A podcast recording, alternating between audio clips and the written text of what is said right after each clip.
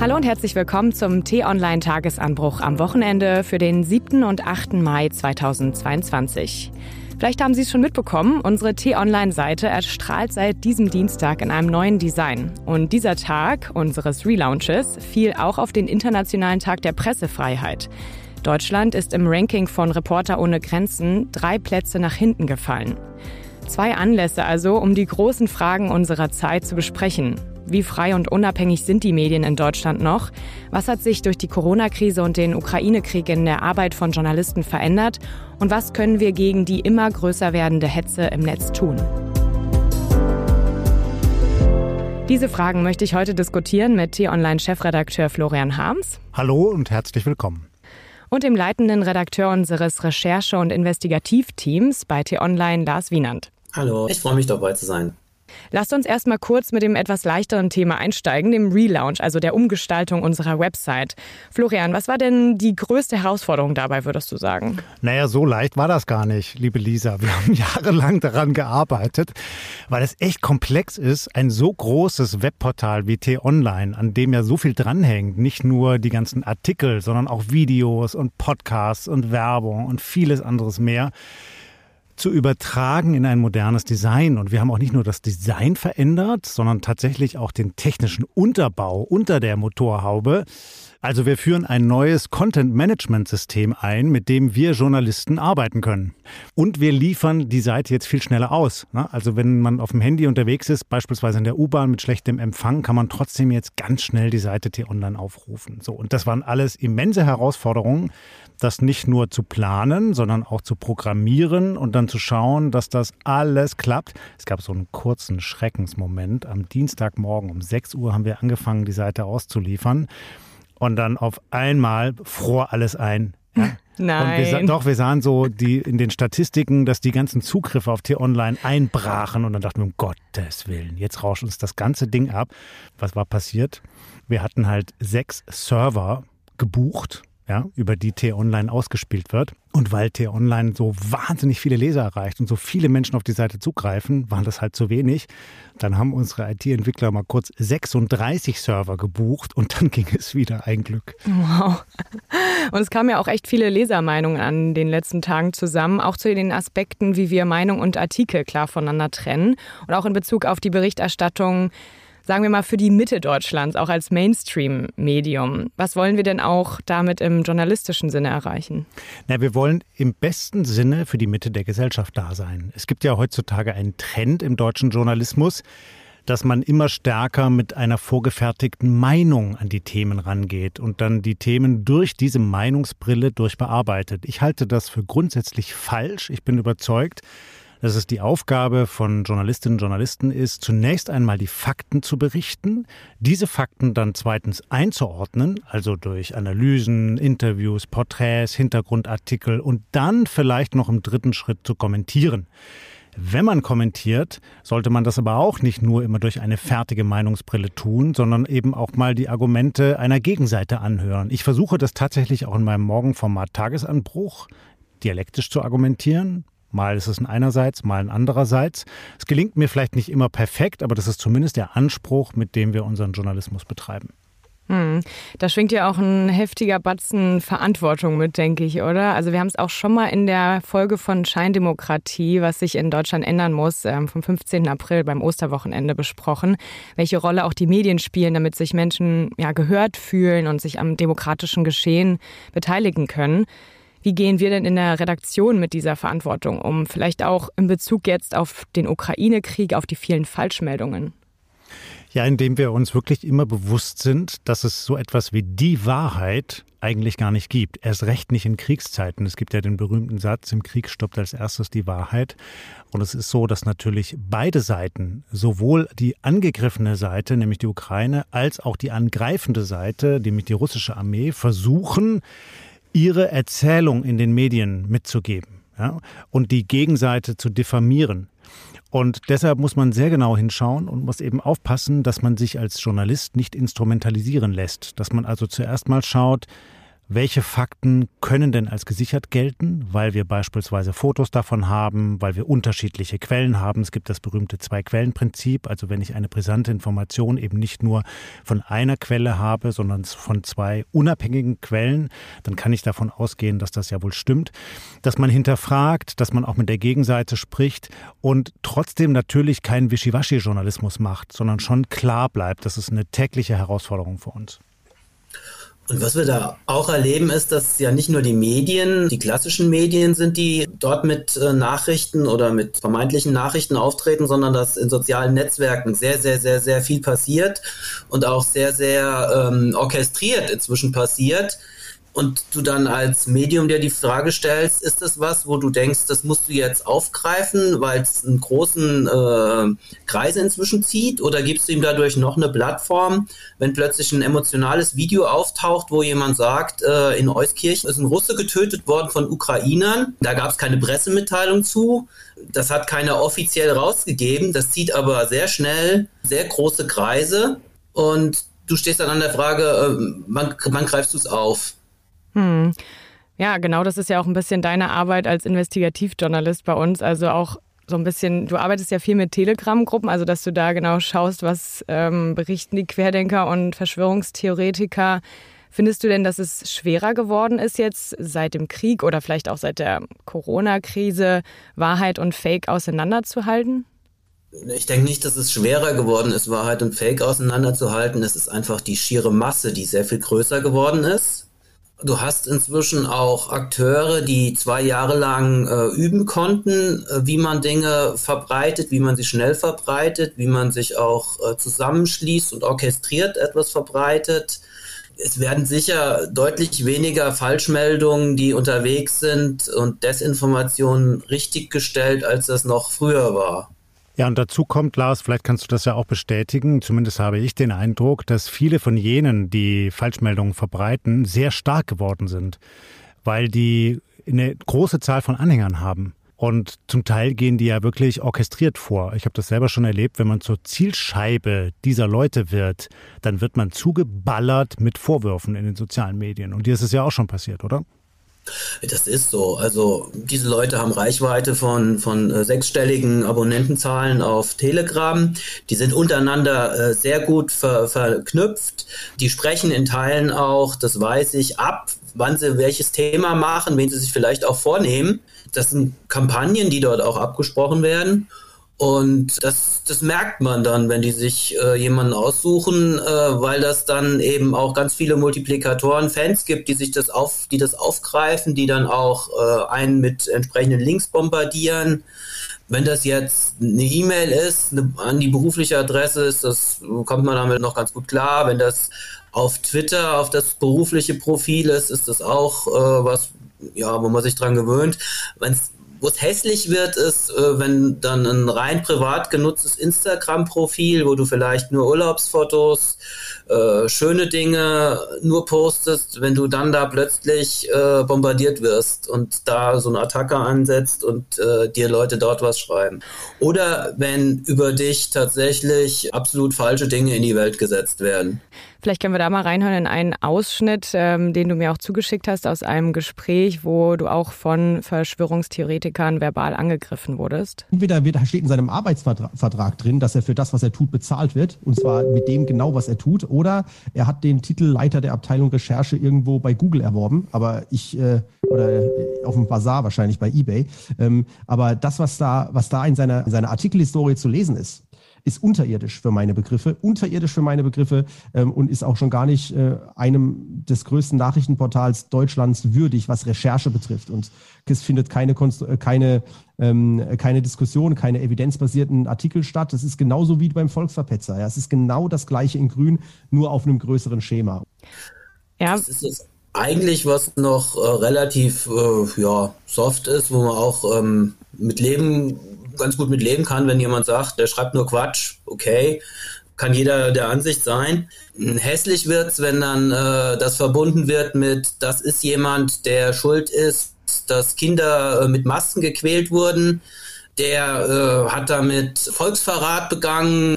Den werden wir in Nürnberger Prozessen auch zur Verantwortung ziehen. Okay. Ähm, Was? Du denkst, an sich ist es lächerlich, aber du weißt nicht, wer mit welchem geistigen Horizont sowas hört, denkt, wie aufnimmt. Was meinst du zum Beispiel mit den Kindern, dass sie die Masken verboten haben? Also aus dieser Szene gab es einen, der sehr früh äh, verbreitet hat, dass Kinder gestorben seien, weil sie Masken hätten tragen müssen. Da hat man gemerkt, das ist eine Kampagne, die darauf zielt, quasi Leuten Angst zu machen, dass Kinder Masken tragen. Und das hatte ich sehr früh aufgegriffen, hatte da mit Fachleuten gesprochen, die gesagt haben, also, dass Kinder durch Masken sterben, ist völlig absurd. Und die Polizeien hatte ich gefragt nach diesen angeblichen Fällen und hatte das damit sehr schnell widerlegt, also die Luft rausgelassen aus dieser Kampagne. Und das hat die ziemlich geärgert. Und das war auch ein starkes, ein starkes Motiv, Leute zu motivieren, äh, wenn ich sage, Kinder werden gequält. Es ist ja auch so, dass es sogar Gruppen gibt, äh, die auf Telegram, das eigentlich erst ab 18 ist, äh, speziell für Kinder und Jugendliche eingerichtet wurden, wo dann im geschützten Raum, wie es dann heißt, Kindern Informationen ausgesetzt sind, ähm, wo man nicht weiß, was passiert da, wie sehr werden da Kinder instrumentalisiert. Das ist dann schon was, wo du dir echt überlegen kannst, wie skrupellos sind die, was, was, was passiert da und wird da das Querdenken 2.0 äh, generalstabsmäßig Querdenken der Zukunft äh, quasi herangebildet. Aber das ist ja auch gerade die Verantwortung von uns als Journalisten, auch sowas aufzudecken, weil da, glaube ich, gehen eher wenige rein, auch in die Telegram-Gruppen, oder? Genau. Also Lars, das, was du tust, dass du solche Gerüchte in den sozialen Medien entkräftest und widerlegst und damit eben auch solche Kampagnen ausbremst, das machen wirklich nur wenige. Ja, und du bist da, glaube ich, ganz vorne dran und leistet deshalb auch eine sehr verdienstvolle Arbeit. Und ich glaube, das muss mehr passieren. Denn was wir ja gerade sehen, ist, dass offenkundig viele Menschen gar nicht mehr die Medienkompetenz haben, die es eigentlich braucht, um zwischen einer seriösen Information einerseits und einem Gerücht andererseits zu unterscheiden. Das hat auch einfach ganz plastisch etwas mit den Medienträgern zu tun. Früher war das so, da hat man halt morgens eine Papierzeitung in der Hand gehabt und da wusste man, die kommt von dem und dem Verlag und wenn ich die aufschlage, steht da auf der einen Seite die Nachricht und auf der nächsten Seite steht ein Kommentar, das ist ein Meinungsbeitrag, das unterscheidet sich also von der Nachricht. So. Heutzutage scrollen viele Menschen einfach nur noch irgendwo rum auf Facebook oder sie googeln, wenn sie sich irgendwie für die Ukraine interessieren und werden eben zugeschüttet mit allen möglichen Informationen wohlgemerkt. Nicht Medienberichten, sondern Informationen. Sie kriegen also aus ganz vielen unterschiedlichen Quellen, sowohl seriösen Quellen als auch persönlich gefärbten Quellen, als auch dezidiert unseriösen Quellen Informationen über das jeweilige Thema. Und viele nehmen dann eben die ungeprüften Quellen genauso für wahr wie die seriösen. Und verschlimmert wird das Ganze noch dadurch, dass es dann eben interessierte Kräfte gibt, die versuchen, die Bevölkerung auch hier in Deutschland zu infiltrieren mit Falschinformationen. Das sind eben nicht nur Gruppen wie die Querdenker, sondern das sind jetzt im Falle der Ukraine-Krise und auch vorher schon staatliche russische Trollfabriken. Also wir haben berichtet über diese sogenannte Trollfabrik in St. Petersburg. Da sitzen staatlich bezahlte Hacker, die haben keine andere Aufgabe, als das deutsche Internet, zum Beispiel auf Twitter, zu infiltrieren mit Gerüchten, mit Lügen, mit Falschinformationen und so zu versuchen, das deutsche Staatswesen zu destabilisieren. Bevor wir vielleicht auf die Frage kommen, was man dagegen tun könnte, können wir vielleicht noch mal kurz besprechen, was so die Strategie dieser Verschwörungstheoretiker ist und warum die denn so erfolgreich auf Telegram sind.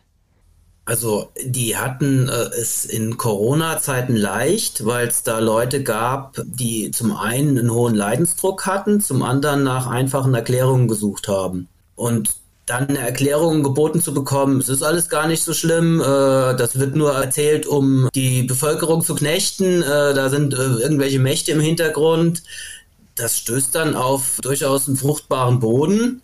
Und wenn die Leute erstmal angefangen haben, sich mit diesen Gedanken anzufreunden und mit diesen Gedanken aufzutreten, ähm, dann erleben die auch sehr schnell in ihrer Umgebung ähm, Ablehnung, Widerspruch, verlieren frühere Freunde und gewinnen die Freunde, die genauso ticken wie sie. In äh, Telegram-Blasen, wo man sich dann gegenseitig verstärkt, wo dann auch, was äh, generell ein Phänomen ist, ähm, wenn ich der einen Verschwörungstheorie erstmal anhänge, ist es nicht weit, auch der nächsten zu glauben. Das, da zieht eins nach dem anderen. Das ist auch soziologisch zu erklären und zwar nicht erst seit jetzt, sondern das wissen wir seit Jahrhunderten und seit Jahrtausenden eigentlich aus der Geschichte der Menschheit. Wir Menschen versuchen ja die Welt zu deuten und wir wollen sie uns erklären. Und wenn wir in eine Krisensituation geraten und die Dinge werden unerklärlich, dann suchen wir nach Stabilität, nach Halt eben nach Erklärungen dafür, warum die Dinge so passieren, wie sie passieren. Das wissen wir schon aus dem Mittelalter. Als dann die Pest gab, hat man versucht, irgendwie einen Grund für die Pest zu finden. Und dann hat man halt gesagt, okay, da sind irgendwelche Frauen schuld, die haben uns verhext, zum Beispiel. Ja, und hatte quasi damit einen Gegner, den konnte man bekämpfen, konnte ihn anklagen, bis hin zu den Hexenverbrennungen und hatte damit einen Schuldigen. Und ein ähnliches Prinzip haben wir jetzt hier gesehen während der Corona-Pandemie. Ja. Also ein Virus, das weltweit sich in kürzester Zeit ausbreitet, das unser gesamtes Leben über den Haufen wirft, das unsere Wirtschaft in eine Krise stürzt, das äh, dazu führt, dass wir nicht mehr aus dem Haus gehen können, das muss doch irgendeinen Grund haben. Irgendjemand hat doch bestimmt ein Interesse daran, dass das so passiert. Ja? Und wenn man eben dann solchen Erklärungen nachhängt und wenn man zugleich es nicht ertragen kann, dass Dinge halt auch mal widersprüchlich sind in unserer Welt, man nennt das die sogenannte Ambiguität, ja, es ist nicht immer alles eindeutig, sondern Dinge laufen auch gegeneinander. Wenn man nicht bereit ist, das zu akzeptieren, dann braucht man halt eine einfache Erklärung. Dann hängt man schnell solchen ja, Aposteln im Internet an. Ja, und was können wir jetzt dagegen tun? Also wir hatten jetzt gerade schon den Punkt, dass wir mehr darüber berichten können als Journalisten, mehr investigativ, mehr in diese Gruppen reingehen. Was können wir als Medienunternehmen oder Journalisten noch tun? Ja, also wir müssen auch uns erklären und unsere Arbeit erklären als Journalisten. Denn es gibt schon ein großes Misstrauen bei vielen Menschen gegen Journalisten. Ja, da heißt es dann, ja, ihr seid doch Staatsmedien oder schreibt doch nur, was die Politikerkaste will. Ihr steckt doch alle unter einer Decke. Und das ist natürlich nicht so. Wir verstehen uns dezidiert als unabhängige Journalistinnen und Journalisten und wir kritisieren ja auch die staatlichen Institutionen, wenn es was Kritikwürdiges gibt. Aber wir müssen eben auch unsere Arbeit viel anschaulicher erläutern und eben zum Beispiel zeigen, woher denn unsere Informationen stammen. Das ist der Grund dafür, warum wir unter den Artikeln bei T-Online den sogenannten Quellenapparat haben, dass wir eben angeben, woher die Informationen stammen. Das ist auch der Grund dafür, dass wir ganz strikt zwischen Berichten auf der einen Seite und Meinungsbeiträgen auf der anderen Seite trennen. Wenn wir einen Kommentar formulieren, dann ist das eine Meinung eines Autors oder eines Redakteurs, dann steht das bei uns dick darüber. Das heißt im Umkehrschluss, alle anderen Artikel müssen meinungsfrei und möglichst nüchtern sein.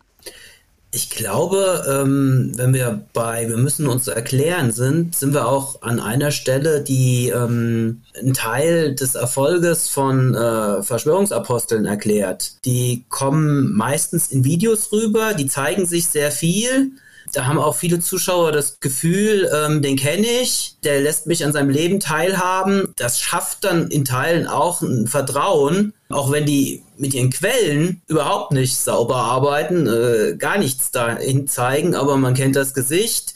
Der ist jeden Tag bei mir in seinem Videopodcast. Das ist jemand, den kenne ich. Und Journalisten sind sehr oft äh, völlig gesichtslos, mit denen verbinde ich nichts.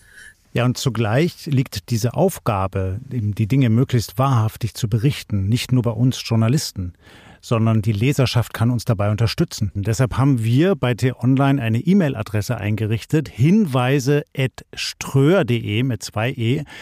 Da können Sie uns alles schreiben, was Sie so beobachtet haben. Wenn Sie irgendwo den Eindruck haben, da läuft was schief oder gesetzeswidrig, Sie haben eine relevante Information, dann schicken Sie uns das.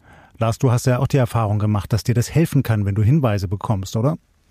Ähm, das ist enorm, was da an Hinweisen kommt und was sich Leute auch eine Mühe machen, sich diese Verschwörungsapostel äh, reinzuziehen. Wenn da Dinge zu, sind, die empörend sind, Dinge sind, die äh, vielleicht auch eine größere Gefahr haben, sich an Journalisten zu wenden und zu sagen, schau mal hier, ähm, ist das nicht was, was aufgegriffen werden müsste? Die mir auch ähm, schicken, wenn ich in einem Video irgendwo angesprochen bin, dass ich dann im Zweifelsfall reagieren kann. Also es kommt sehr oft sehr viel Feedback von Nutzern, dass Journalisten echt hilft, dass man sich so nur wünschen kann.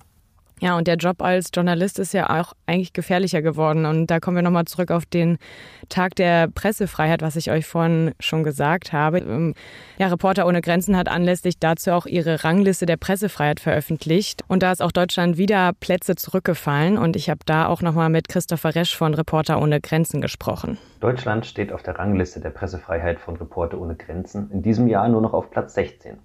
Das liegt an einer Gesetzgebung, die Journalistinnen und Journalisten sowie ihre Quellen gefährdet. Es liegt an der abnehmenden Medienvielfalt. Es liegt aber vor allem an der steigenden Gewalt gegenüber Medienschaffenden, vor allem auf Demos. Das ist insgesamt eine beunruhigende Tendenz, sie ist aber leider nicht neu. Wir brauchen eine unabhängige kritische Presse in Deutschland und dafür müssen wir sie viel besser schützen. Ja, da kommen wir auch zu der Frage, was der Staat oder die Regierung noch mehr tun kann dagegen.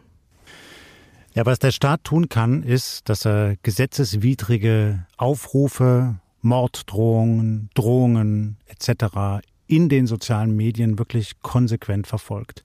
Wir hatten das an einer anderen Stelle schon mal, als wir hier über Demokratie gesprochen haben. Wenn man im öffentlichen Raum jemanden beschimpft oder eine Morddrohung an eine Hauswand schreibt, dann ist die Wahrscheinlichkeit relativ hoch, dass man staatlich verfolgt wird. Wenn man aber sowas verbreitet auf Telegram oder Twitter oder Instagram, dann ist die Wahrscheinlichkeit sehr viel geringer. Und der Staat tut sich immer noch trotz der verschärften Gesetzgebung schwer, das in den Griff zu bekommen. Was jetzt versucht worden ist durch die Gesetzgebung, ist ja, dass die Betreiber dieser Plattformen in die Verantwortung genommen werden, diese Drohungen selbst zu melden, damit sie dann verfolgt werden können. Aber es sind eben so viele, dass die Staatsanwaltschaften und Ermittlungsbehörden da kaum hinterherkommen. Und das muss konsequent passieren. Da gab es jetzt tatsächlich eine wichtige Zäsur im Zuge des Ukraine-Krieges, dass eben die russischen Propagandasender von den EU-Staaten verboten worden sind. Das hilft schon mal und äh, erleichtert es auch uns, Journalistinnen und Journalisten, wirklich seriös berichten zu können und nicht immer diese Querschläger zu haben. Aber meint ihr denn, dass solche Verbote, zum Beispiel, wenn man jetzt auch Telegram einschränkt, zum Beispiel Lars, du kennst dich da vielleicht noch mal besser aus, dass sowas immer was bringt? Also es, es ist ja schon recht früh begonnen worden, Gruppen einzuschränken, auf die man dann nicht zugreifen konnte. Die Folge war, dass die Akteure ganz schnell Anleitungen äh, herausgegeben haben, wie ich mir ein anderes Telegramm so runterlade, dass mich diese Einschränkungen nicht betreffen. Also man wird nie die Räume, in denen sich Menschen für, für äh, Gespräche versammeln, die abwegig sind und die äh, demokratiegefährdend sind, völlig austrocknen können. Es wird immer einen Umzug geben dann an einen anderen Ort. Und der Punkt wird dann auch sein, dass es technisch immer ausgereifter sein wird und auch immer schwerer zu verfolgen. Also das ist, das ist ein zweischneidiges Schwert. Wenn ich es komplizierter mache, wird auch die Überwachung komplizierter. Und trotzdem halte ich das für richtig, Lars, denn diese Leute müssen doch den staatlichen Verfolgungsdruck spüren. Also nimm mal die sogenannten Freien Sachsen, die auf ihrem Telegram-Kanal de facto dazu aufgerufen haben, den sächsischen Ministerpräsidenten Kretschmer zu ermorden. Wenn man das einfach laufen lässt, was ist denn dann das Signal? Das Signal an die Täter ist, ihr könnt machen, was ihr wollt, und dann werden die ja immer stärker. Und vor allem ist ja das Signal an die Mehrheitsgesellschaft der friedliebenden Bürger, dass der Staat das nicht im Griff hat. Ja. Und das ist hochgefährlich, weil diese große Mehrheit muss doch das Vertrauen in den Staat behalten, ja, dass man hierzulande einen Rechtsstaat hat, wo die Regeln gelten und auch durchgesetzt werden. Ich bin da völlig bei dir, dass es die Verfolgung braucht. Aber mein, mein Gedanke war ja, dass die Verfolgung umso schwieriger wird, umso mehr äh, die technischen äh, Fähigkeiten der Leute fortschreiten, sich äh, in Räumen zu bewegen, auf die Strafverfolgungsbehörden, Ermittlungsbehörden gar keinen Zugriff mehr haben oder immer weniger Zugriff haben. Das stimmt. Auch Journalisten äh, es schwieriger haben, reinzukommen und aufzuklären darüber. Du kannst dann keine Stories mehr über die Typen schreiben, meinst du? Ja, aber ich glaube, es ist ein großes Ding, auch diese, das Stichwort Medienkompetenz, ähm, was jetzt auch bei der Abschaltung der russischen Staatsmedien in der EU, was du gerade erwähnt hast, Florian, weil dann schon eine Masse abgehängt wird, die da nicht diese Kompetenz vorweist. Ich habe auch dazu noch einen Ausschnitt von einem Interview im Wach und Wichtig Podcast von Radio 1 mit dem Geschäftsführer von Reporter ohne Grenzen, Christian Mier, der das Ganze aus Expertensicht auch nochmal erklärt. Zum einen tut die Bundesregierung ja auch manches schon. Man hat Schutzprogramme für Journalistinnen und Journalisten, die allerdings ähm, nicht ausreichend sind. Gleichzeitig ähm, gibt es seit fünf Jahren, und das ist, kommt zu dem, was kann man tun, einen Bundestagsbeschluss, der bis heute nicht umgesetzt ist, sich auf UN-Ebene für einen UN-Sonderbeauftragten für den ähm, Schutz von Journalistinnen und Journalisten einzusetzen. Der Bundestag hat die Bundesregierung dazu aufgefordert. Eigentlich hat die Bundesregierung diesen Beschluss bis heute nicht ähm, umgesetzt, obwohl es ein ganz klares Koalition, fraktionsübergreifendes Votum des Bundestags gab. Dann ähm, wenn wir mal zwei, drei Schritte zurückgehen, nochmal nach Deutschland, auch in Deutschland müssten endlich dringend die Verhaltensgrundsätze zur Zusammenarbeit zwischen Polizei und Medien aktualisiert werden. Und damit Polizeien sich nicht mehr so unsicher sind, manchmal auf Demonstrationen, wie sie Journalisten schützen ähm, können und dass Journalistinnen und Journalisten sich besser berufen können auf aktuelle Grundsätze, denn solche Grundsätze Zusammenarbeit zwischen Polizei und Medien gibt es schon lange, aber die müssen den veränderten Realitäten angepasst werden. Denn oft gibt es auf Demonstrationen Verwirrung, Unsicherheit, dass es mittlerweile auch ja, neue Arten des Journalismus gibt, die zur Verunsicherung führen. Leute, die ihre Inhalte nur auf YouTube veröffentlichen, nur auf sozialen Medien veröffentlichen, sogenannte Bürgerjournalistinnen und Journalisten. Ja, das stimmt. Und das verunsichert auch manche Polizisten weil sie dann den Eindruck haben, die Leute, die da auf einer Demonstration filmen, die sind eigentlich ihre Gegner. Ja, weil die nämlich nur schauen, dass ein Polizist vielleicht dann doch irgendwann mal zuschlägt und einen Demonstranten trifft. Und deshalb ist es wichtig, dass man da Klarheit schafft. Also welchen Schutz genießen akkreditierte Pressevertreter mit einem Presseausweis auf Demonstrationen? Und die Gefahr ist natürlich, wenn das passiert, was wir jetzt hier vorhin in dieser Statistik gehört haben, dass Demonstrationen nicht mehr sicher sind für Journalisten, dass halt viele Journalisten da auch nicht mehr hingehen und eben nicht mehr darüber berichten, was da passiert. Und das haben wir während den Corona-Demos gesehen. Das darf auf keinen Fall stattfinden, denn sonst gerät etwas in Schieflage und wir können eben nicht mehr sauber und transparent über das berichten, was in Deutschland geschieht wenn wir uns diese Demos anschauen und die Leute, die dort äh, unterwegs sind, dann haben wir ähm, ja nicht nur die Bürgerjournalisten, von denen der Kollege von Reporter ohne Grenzen da spricht, sondern auch echte Aktivisten, die im gleichen Atemzug streamen, wie auch auffordern, äh, doch nach vorne zu stürmen und vielleicht die Absperrung zu durchbrechen. Und das macht es für Polizei dann natürlich nochmal sehr, sehr, sehr, sehr, sehr viel schwieriger das sind zum Teil ja auch Leute, die irgendwelche dubiosen Presseausweise haben, wo dann eine Polizei die erstmal in den Pressebereich lässt, dann nicht weiß, wie sie sie rauswerfen dürfen oder nicht rauswerfen dürfen. Da will die Polizei ja auch nicht der Presse Schlechtes tun und meint, also diese Leute verstecken sich dahinter, Presse zu sein, sind aber Akteure. Vielleicht einen Aspekt zum Schluss noch. Denn Pressefreiheit ist ja nicht nur eine Freiheit für uns Journalisten sondern es ist zugleich eine große Verantwortung, die wir tragen. Und man darf eben auch nicht als Journalist einfach alles machen. Wir hatten jetzt auch Fälle in Deutschland, in denen zum Beispiel Boulevardmedien oder die Klatschpresse Details aus dem Privatleben von Prominenten ausgebreitet haben in der Öffentlichkeit und das dann legitimiert haben mit der angeblichen Pressefreiheit. Und da muss man ganz klar sagen, in der Abwägung von Rechtsgütern ist es dann eben häufig so, dass die Privatsphäre auch von Prominenten als höher stehend erachtet wird als das Berichterstattungsinteresse der Medien. Und das müssen wir auch achten als Journalisten. Das ist dann wiederum unsere Verantwortung. Ja, ich versuche das mal ein bisschen zusammenzufassen. Also wir müssen einerseits vorsichtiger sein, weil die Medien ständig im Wandel sind, weil es immer neue Tools und Gruppen und Chats gibt. Aber andererseits müssen wir auch ja, mutig bleiben und auch so wie unsere Leser und Hörer ähm, uns auch immer Hinweise geben, die auch uns helfen, genau diese Sachen aufzudecken, dran zu bleiben, mutig zu sein, in diese Gruppen reinzugehen und zu berichten, denn ohne diese Berichte wird es im Endeffekt eventuell noch schlimmer. Ich danke euch, lieber Florian und lieber Lars, ähm, für diese interessante Diskussion. Ich hoffe, auch Sie, liebe Hörerinnen und Hörer, konnten viel mitnehmen. Wenn Sie auch noch Ihre Meinung zum Thema abgeben wollen, können Sie das gerne tun an lesermeinung.ströer.de mit zwei E. Die E-Mail-Adresse finden Sie auch noch mal ganz unten im Artikel oder in den Show Notes. Anmerkungen und Kritik zum Podcast können Sie gerne an podcasts.t-online.de schicken. Wenn Sie keine Folge verpassen wollen, abonnieren Sie uns doch gerne, empfehlen Sie uns weiter oder geben Sie uns eine Bewertung, zum Beispiel bei Spotify ab. Den nächsten Tagesanbruch gibt es am Montag früh wieder, diesmal von unserem Korrespondenten aus der USA, Bastian Brauns.